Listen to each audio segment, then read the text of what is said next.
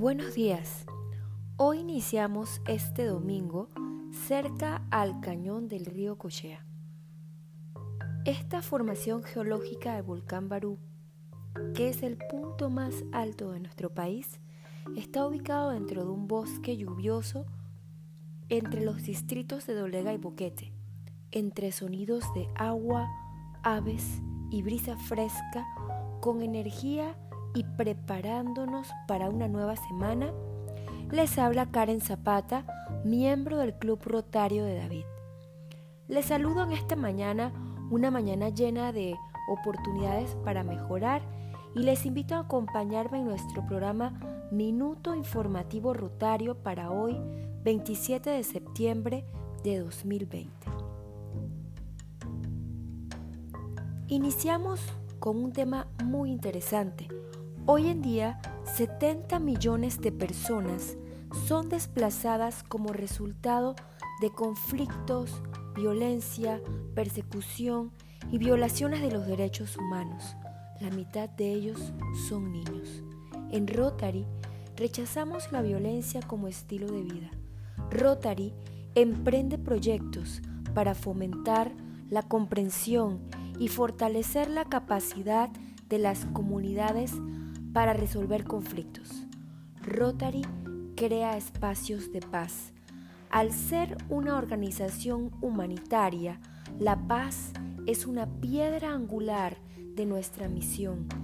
Creemos que cuando las personas trabajan para construir la paz en sus comunidades, dicho cambio puede tener un efecto a nivel mundial, forjando la paz juntos. Cada año, el 21 de septiembre, se celebra el Día Internacional de la Paz en todo el mundo. La Asamblea General de las Naciones Unidas ha declarado esta fecha como el día dedicado al fortalecimiento de los ideales de paz a través de la observación de 24 horas de no violencia y alto al fuego. Este año ha sido más claro que nunca que no somos enemigos el uno del otro.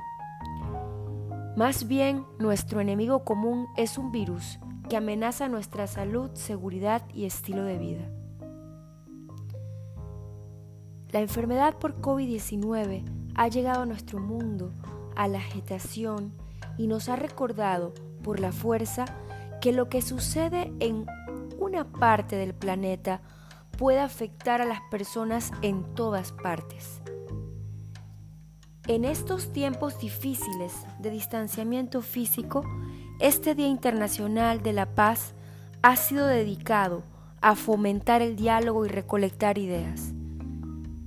Aunque no podamos estar uno al lado del otro, aún podemos soñar juntos.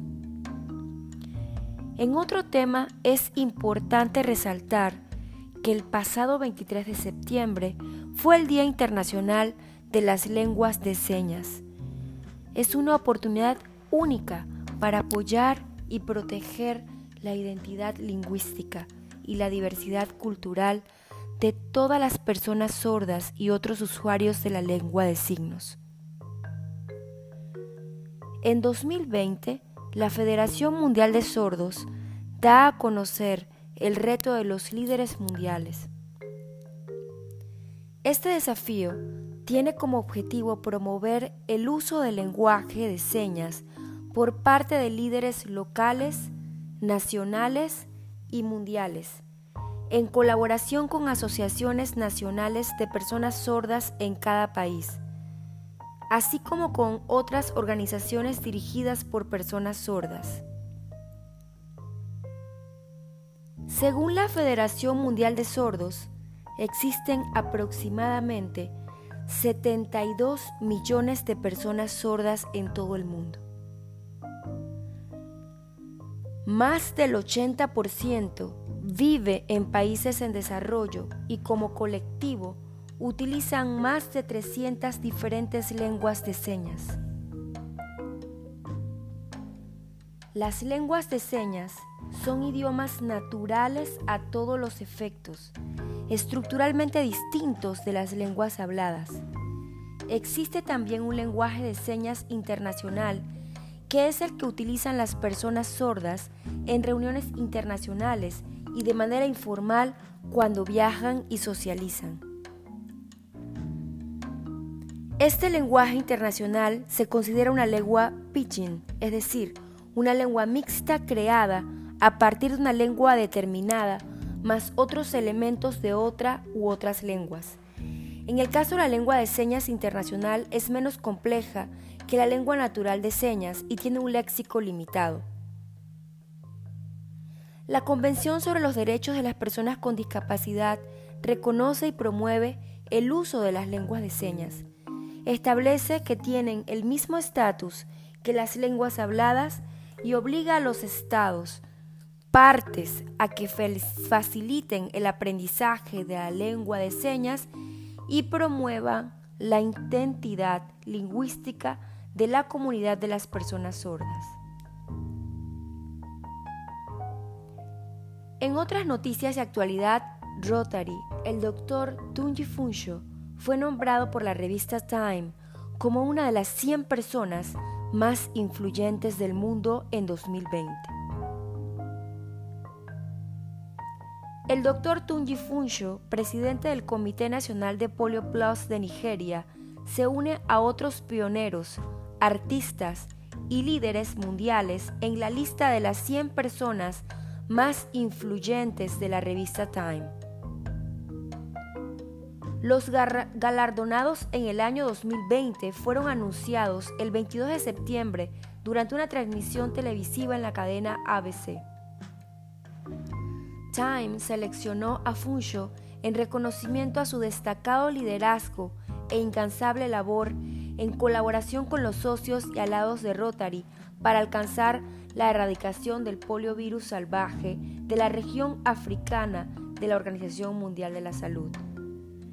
Él es el primer rotario en recibir este honor por su labor en pos de la erradicación de la polio.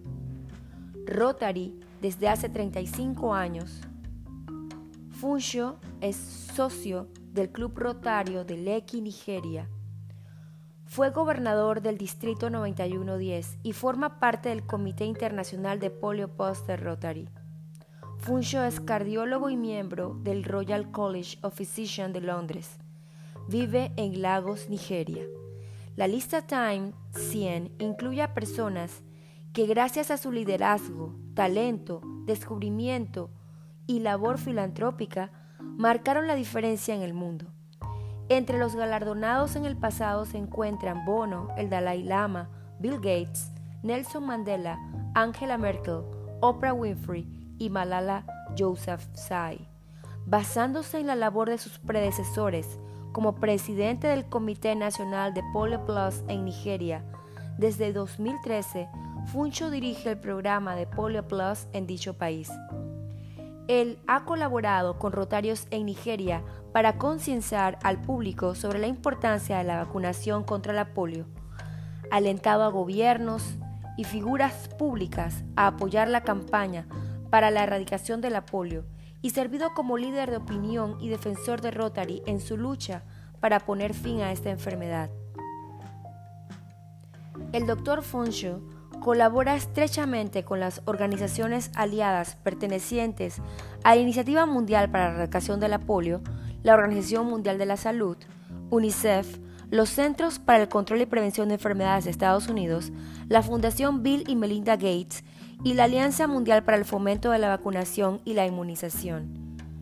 Como integrante del Grupo de Trabajo Presidencial contra la Polio de Nigeria, él coordinó las campañas de vacunación y sensibilización con el Ministro de Estado para la Salud y el Comité de Coordinación Interinstitucional para la Erradicación de la Polio.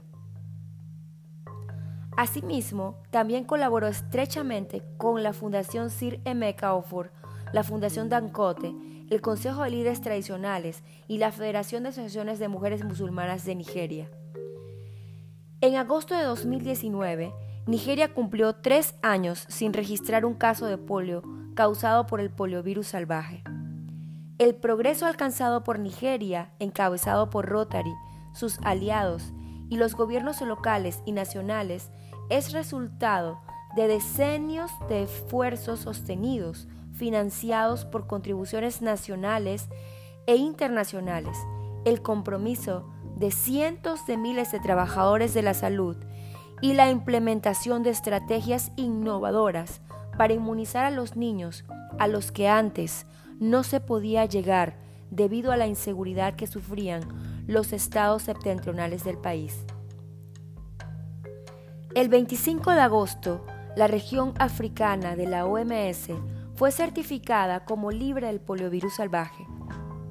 Este anuncio histórico significa que cinco de las seis regiones de la OMS, las cuales representan más del 90% de la población mundial, están ahora libres de este virus.